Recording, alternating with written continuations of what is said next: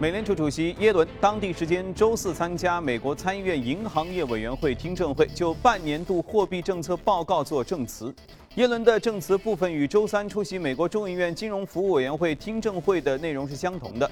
耶伦表示，过早加息和过晚加息都可能会危害美国经济。他个人倾向于采取谨慎的货币政策，未来加息速度也应该缓和。他重申，尽管全球大背景下有许多风险点，但但是美国经济和劳动力市场的改善，相信通胀将会逐步重返百分之二的目标。今年某些时候加息是很可能的合适之举。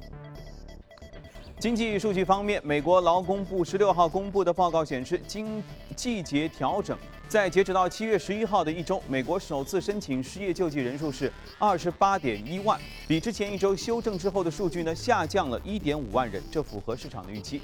美国全国住宅建设建筑协会当天公布，七月份美国住宅建筑商信心指数是六十，这高于经济学家平均预期的五十九，这创下了二零零五年十一月以来的新高。再把视线转向欧洲，欧洲央行在十六号的货币政策例会上宣布，维持主要的利率水平不变。这个决策符合市场预期。欧洲央行行长德拉吉在会后的新闻发布会上表示，欧央行目前的量化宽松政策执行的非常的通畅，Q1 将会一直持续到通胀状态稳定调整以后。在预期欧央行将会持续维持宽松货币政策的环境下，多家机构持续看好欧元的前景，甚至预计年内欧元对美元将会跌至平价。另外呢，德拉吉当天还表示了，欧洲央行还会决定一周内把对希腊银行的紧急流动性援助上限提高到九亿欧元。德拉吉强调说，欧洲央行从未质疑希腊是欧元区的一部分，欧洲央行的行动也是基于这个事实。目前，欧元系统对希腊债务总的敞口是一千三百亿欧元，有必要在不引发争议的前提下减轻希腊的债务的负担。不过，德国财长舍伊布勒就认为了债务减记与欧盟成员的身份是不相容的。他认为，暂时退出欧元区可能对希腊来说是更好的办法，因为那样德国就可以允许债务减记，以维持希腊债务的可持续性了。欧元区财长十六号召开了电话会议，会后发表声明说，对希腊议会当天凌晨通过的一揽子改革援助法案啊换救助的法案呢表示欢迎。欧元集团原则上同意对希腊提供第三轮的救助，请注意它的措辞，原则上。根据之前达成的协议，在希腊通过一些其他相关的改革法案之后，债权人同意考虑向其提供八百二十亿欧元到八百六十亿欧元的救助资金。希腊财政部副部长马达斯十六号表示，在停业三周之后，希腊各银行将于七月二十号，也就是下周一恢复营业。但是，储户每天从银行的 ATM 机当中取出的现金是不能超过六呃六十欧元，这个限制仍然没有改变。此前与希腊同样沦落为债务救助国的塞浦路斯表示，塞浦路斯已经为结束并且退出救助计划创造了条件。塞不需要国际社会的二次援助。塞浦路斯财政部长表示，要完全实现经济独立，塞浦路斯还需要完成两项目标：第一是持续推进电信港口国有企业的私有化进程；二是对公共部门进行改组。好了，浏览完了宏观方面数据，来看一下隔夜美股收盘之后的表现。我们在开场时候就说到了，隔夜美股是一片的大涨，道琼斯指数上涨了百分之零点三七，一万八千一百二十点二五点，纳斯达克更是上涨了百分之一点一四，五千一百六十三点一八点，标准普尔指数上涨百分之零点七三，二幺二四点二九点啊。不管怎么样，看到这个颜色都是让人感觉挺欣喜的。我们来连线一下驻纽约记者葛万，请他带来收盘之后的最新的报道。你好，葛万。议会投票通过欧元区集团新的救援方案所需要执行的经济紧缩措施，提振美股隔夜上涨。当然，伴随企业财报的陆续公布，美股投资者的焦点也再次转回国内。隔夜早盘，花旗公布每股盈利一点四五美元，好于预期的一点三四美元，股价大涨百分之三点五。而投行高盛则因为抵押贷款相关的诉讼、法律费用的增加，压缩了二季度的利润，股价下跌百分之一左右。Netflix 隔夜大涨百分之十八，上季度全球新增用户达到三百三十万人，较去年同期几乎实现翻番。科技板块的优异表现也将纳指再次推上了新高点位。除此之外呢，在过去的一个礼拜，苹果的股价涨幅非常的明显，也有分析认为说呢，参考苹果目前的复合现金流，苹果的股价未来仍然是有上涨的空间。那么苹果将会在下周二的时候公布财报，市场将会关注的当然包括了 iPhone 六的销售情况。谢谢各位啊。那么美股市场一片的这样一个上涨之声，它和我们 A 股之间会有什么样的借鉴和启示？今天我们和嘉宾一起来聊一聊。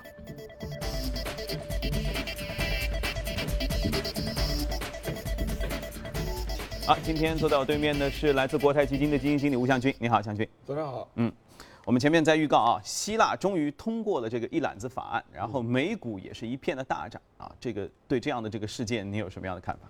这个呃，希腊的事情呢，呃，自自从啊周末他跟呃周一跟这个欧洲呃各国达成协议之后呢，呃，欧洲和美国呃其他的还有其他国家的股市呢，又一直在温和上涨。欧洲大概涨了将近百分之十左右，那就是呃前一周的跌的都基本上涨回来了。啊，美国涨了大概百分之四左右。那么欧洲议会呃呃对希腊议会通过这个呃。紧缩政策呢，其实也是在当时的这个呃答应的条件之一了。那么希腊这个问题呢，呃，我觉得呃像这个呃德国的这个呃他的财长说的，应该是还没有结束。嗯。那么希腊现在已经呃民众通过了呃也不是民众通过是议会通过了这个紧缩政策，呃是非常严格的紧缩政策。那么希腊的民众能不能够接受？呃以后呃在本来在三年以前他在。希腊接受第二轮救助的时候呢，他也进呃进行一次这个通这个紧缩的这些政策，当时就是呃大家都觉得太严格了嘛，不想接受了。那这次呢，是因为他的银行都关门了，不接受也得接受。对。但是呃，如果在执行一段一段时间以后，他觉得这个民众可能觉得还是太紧的话，可能对自己的生活影响太大的话，他有可能呃最终还是进行反对的，因为他变卦过一次，第二次变卦也还是有可能的。嗯。所以说呃。希腊的事情，我觉得依然存在不确定性。对，它的债务实在是太高了，债务达到了它的 GDP 的百分之一百八十，而且它它的失业率达到百分之二十多。嗯。那么这样的国家已经失去了造血功能了。嗯嗯。所以说，呃，长期来看的话，我还是呃略显悲观一点。嗯。所以说，呃，但是至少在以后的六个月，呃，希腊的这个事情呢，可能会暂时的呃这个告一段落，但是以后呢，可能还会重燃的。也相当于说，希腊这个季播剧啊，这一季就算结束。对，在这一个开放式结尾的话，这一季结束，下一季什么时候卷土重来？反正也许半年也，但是可以预计的是，它一定会来。呃，现在市场来看的话，股市还是比较乐观的。嗯。呃，从但是从债市上来讲的话，希腊的国债呃还是打了个呃呃六七折的样子。所以说，从债市的投资人对于呃希腊的国债并不是特别看好。嗯。近期好像海外市场基本上一片都是大涨声哈，除了这个希腊问题解决这个这个事儿终于能够稍微平静了一下之外，还有其他什么好消息吗？刺激？呃，像美国的经济，我们刚才也看到，美国经呃数字呢一直还不错。嗯。那么其他的像中国的股市也趋于稳定，呃，然后呢，呃，还有对了，伊朗跟这个美国还有西方国家的核谈判，伊核谈判基本上呃就是结束了。那么伊朗也接受了大，基本上接受了这些条件。嗯。所以这一切其实都预示着接下来这段时间应该是段好日子，呃，应该会有一段时间的好日子。对 OK，太好了，来啊，我们来看一下昨夜的美股的异动榜的情况。我们来看一下，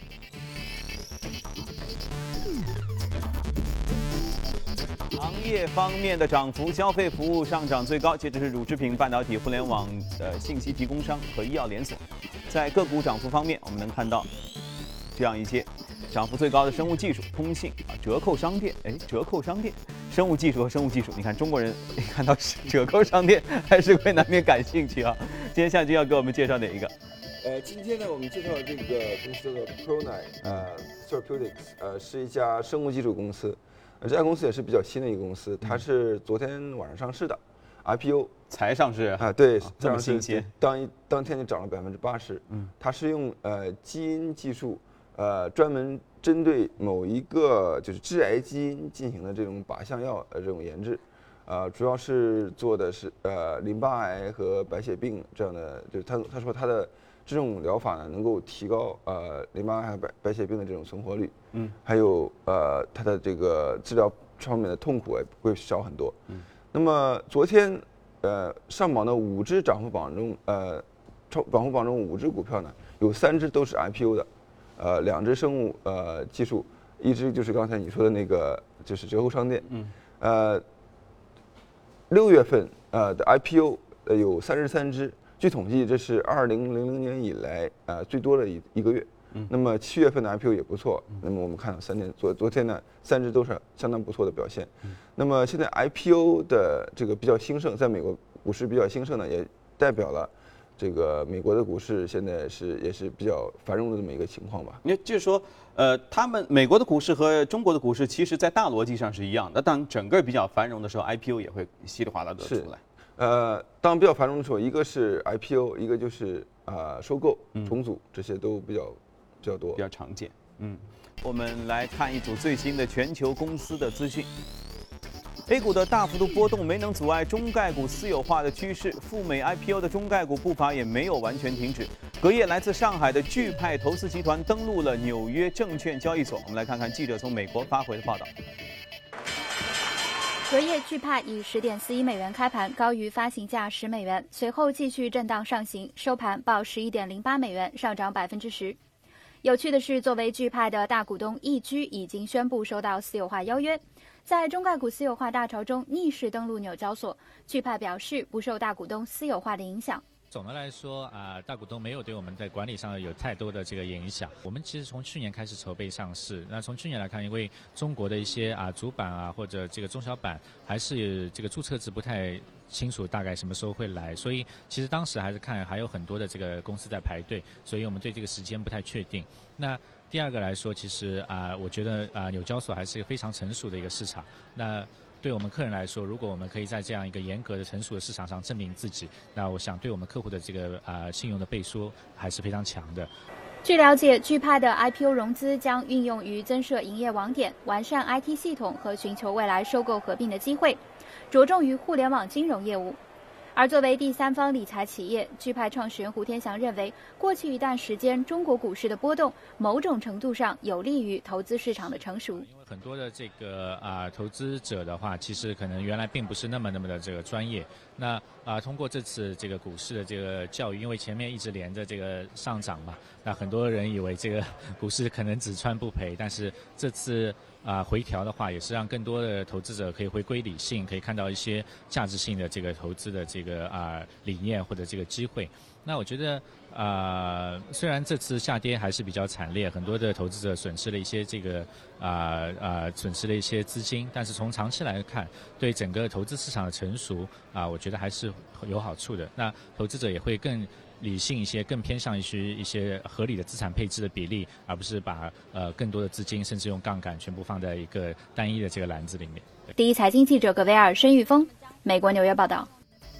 好，我们来关注一下美股财报季。易贝发布了第二季度的财报，当季实现营收四十三点八亿美元，同比增长百分之七，净利润是八千三百万美元，抵于呃去年的同期。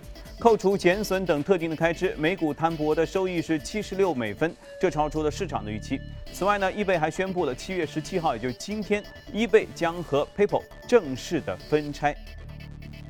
谷歌公布第二季度的财报，第二季度的财报当季实现了营收增长百分之十一，达到一百七十七亿美元，实现净利润三十九点三一亿美元，同比增长百分之十七点三。财报还显示，第二季度谷歌的核心搜索业务，特别是移动业务的表现非常强劲。另外呢，YouTube 和程序广告业务也表现非常抢眼。谷歌发布财报之后，其股价在盘后交易跳涨了百分之五，随后在涨幅之中扩大到了百分之七点五。据外媒的消息啊，知情人士透露，Facebook 周四同意收购以色列的手势控制技术公司，叫呃 Pebbles。交易价格大约是六千万美元。Pebbles 最近将其技术整合进了 Facebook 开发的一个虚拟现实头盔，让使用者能够通过手和手指头这个姿势和设备进行一个互动。瑞士的斯沃琪集团啊，周四表示，今年夏天在中国、美国和瑞士推出首批的智能手表。目前，这个斯沃琪已经生产出两万块的智能的手表。为了挑战三星和苹果公司的产品呢，斯沃琪的智能手表将会内置支付功能。而另外，LV 也宣布要考虑进军智能手表行业来对抗 Apple Watch。你看，一开始都说他做的那个能叫手表吗？现在大家都纷纷出这个电子手表了，说这世界真的变得很奇怪啊。欧盟周四宣布对美国芯片巨头高通公司发起反垄断调查，以确定该公司是否滥用其市场支配地位和从事掠夺性定价的行为，即通过低于成本的定价来排挤竞争者。好了，看过全球公司动态回来，和嘉宾继续聊一聊关注值得关注的美股，看一下美股放大镜。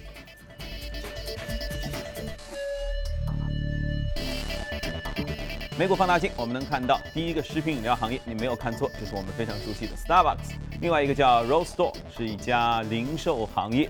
啊，当然先从我们熟悉的说起哈，因为这个事情就像我们身边有朋友看了我们节目之后也在说，啊，做美股，做美股先做哪些呢？其实我说，那肯定做你们大家比较熟悉的名字的，类似就是像 Starbucks 这样的企业。是的，像呃，我在这个节目也做了有一段时间，我的习惯是比较喜欢呃介绍一些比较新的经营经营模式。跟中国不太一样的经营模式的这种呃企业，那么表现又比较好的，就证明它的这个模式确实是成功的。嗯，你像呃，今天我们介绍这两个都是这样子，都是消费行业的。那么 Starbucks 呢是大家耳熟能详的一个名字了。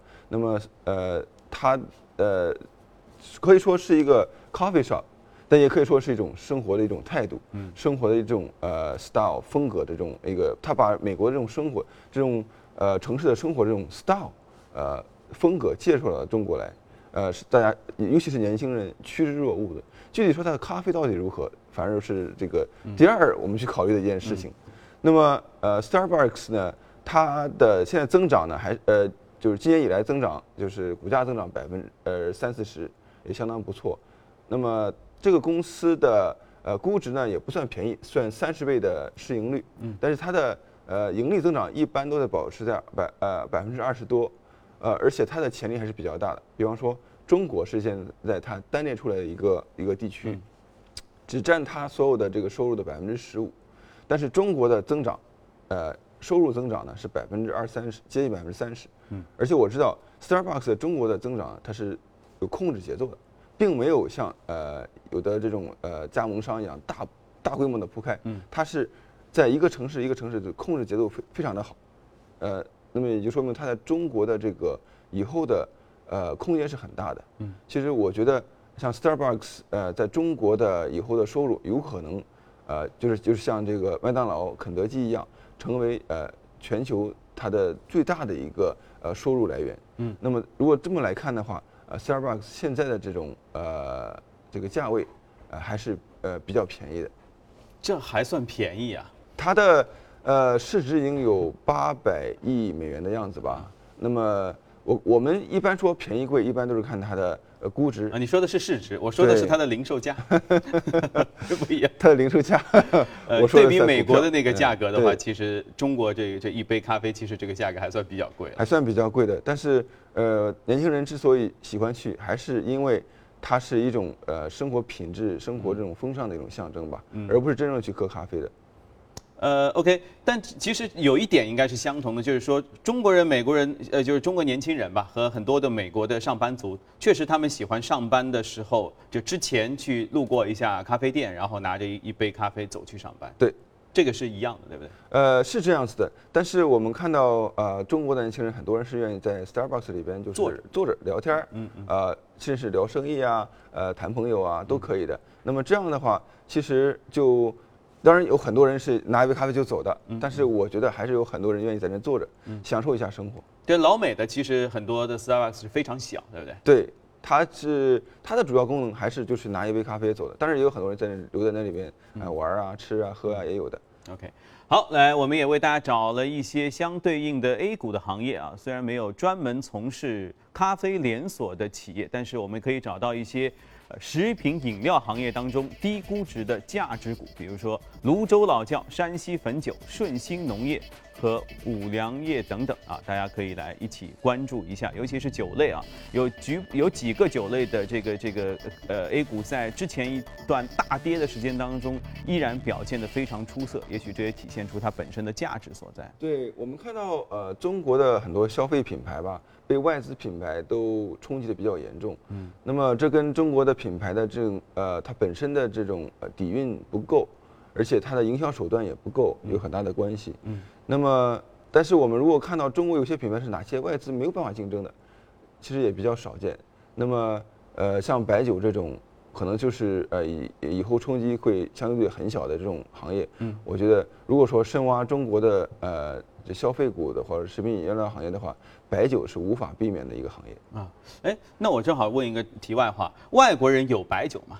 外国人没有白酒，外国人只有他的呃就我们说的 whisky 啊之类的呃这个葡萄酒，嗯，呃还有洋酒，呃这个红酒啊这种就没有这个类别嘛？对，它就没有这个类别。所以在这种类别上，中国的这个白酒文化还是很深入人心的。嗯，所以说这个呃这个行业呃以后做大做强，现在已经是比较大比较强了，以后可以做能够有继续做大做强的这种空间。嗯，甚至还可以做到国际化，因为它是充分的本土化。这个就比较难，因为各国家在酒类方面的这个口味确实是喝法不一样相差比较大，相差比较大。好，那我们接着来看一看，今天要为大家介绍另外一只美股，它叫呃 Roll Store，是一家零售业的一只个股啊。这是一个零售商店吗？它是实体商店。它是一个零售实体商店，嗯呃零售商店很多很多了。那么这家商店它的奇特之处在哪里呢？它是做这个呃中高档品牌的下线产品的这个销售的。嗯，哎，这个听起来有点像什么呃奥特莱斯啊，对啊，或者像这种呃 VIP 就是唯品会啊这种。是啊，对，它是呢跟唯品会比较类似的，但是呢它是线下的，就是说它这个商店是很大的一个店面，就是很多很多这种呃就是一线、二线品牌的这种就是断码的。呃，退市的，呃，这个季节呃过期的这种拿到这边打折来销售，非常非常低的折扣。所以说，呃，很多的这种中产阶级呢，或者是低收入阶层呢，他想买一个比较好的品牌呢，他就到这种 Ross 的这种商店去买。嗯，那我先关心价格啊，中国人都这样，它比一般的正价要便宜多少钱？呃，它是正价的，我觉得可能四分之一以下吧。四二五折。呃，甚至更低，或者是或者是一折的都可能有，哦天哪！呃，都是非常非常让人动心对，但是就是断码的，或者说嗯就凭运气嘛嗯对，凭运气的，就是你去淘这个淘货是个很很有意思的一个一个过程。嗯那么奥特莱斯呢，可能是它之前的那一档，就是奥特莱斯是这个可能过季了，但是还是比较好的，比较这个可能刚过季这个半年的。或者是这个呃这样的一个档，但如果过期一年或者甚至更久的话，就到 Ross 这种地方来了。那么呃，像唯品会呢，也是这种呃过季啊或者打折的这种呃中高端品牌的这样一个地方，但是它还是主要在呃线上的。那么线下的，我们现在国内现在还没有这种类似的这种呃这种概念。那 Ross 呢，也是一个比较大的这种专门呃这样的一个呃这个模式啊，我觉得呃还是可以介绍到中国国内来的。我觉得像奥特莱斯这种品呃这种概念，在中国现在也是比较比较火了，对不对？大家可以花比较稍微低一点的价格买到比较大的品牌。所以就是说，一个商品从全新的上季销售到一线的那些零售店去卖，或者呃这个官方旗舰店同时开卖，一然后他可以去奥特莱斯，就是换季之后他去奥特莱斯对，然后再去像 Ross Store 这样的呃过季商店，更大的打折店，对。更，大打折店，还有再再下一层嘛？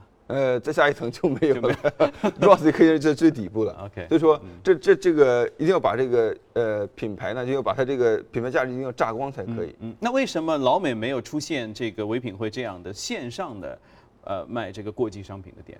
呃，线上的卖过季商品也有的，那么但是就是像 Ross 这种已经很很普遍了。啊，那么大家消费习对惯是它的去那里线上和线下的，美国的零售行业线上线下的配合一直都是蛮好的。嗯呃呃，这个中国的线上线下呢，呃，我们看到这个线下的这个表现呢是比较弱的，就是嗯从增长来讲的话，一直被线上呃打得比较凶。嗯但是我觉得线下的呃商店的这个还是可以做可以作为的，像我们刚才看到呃说到的，像奥特莱斯这种现在也是比较火的嘛。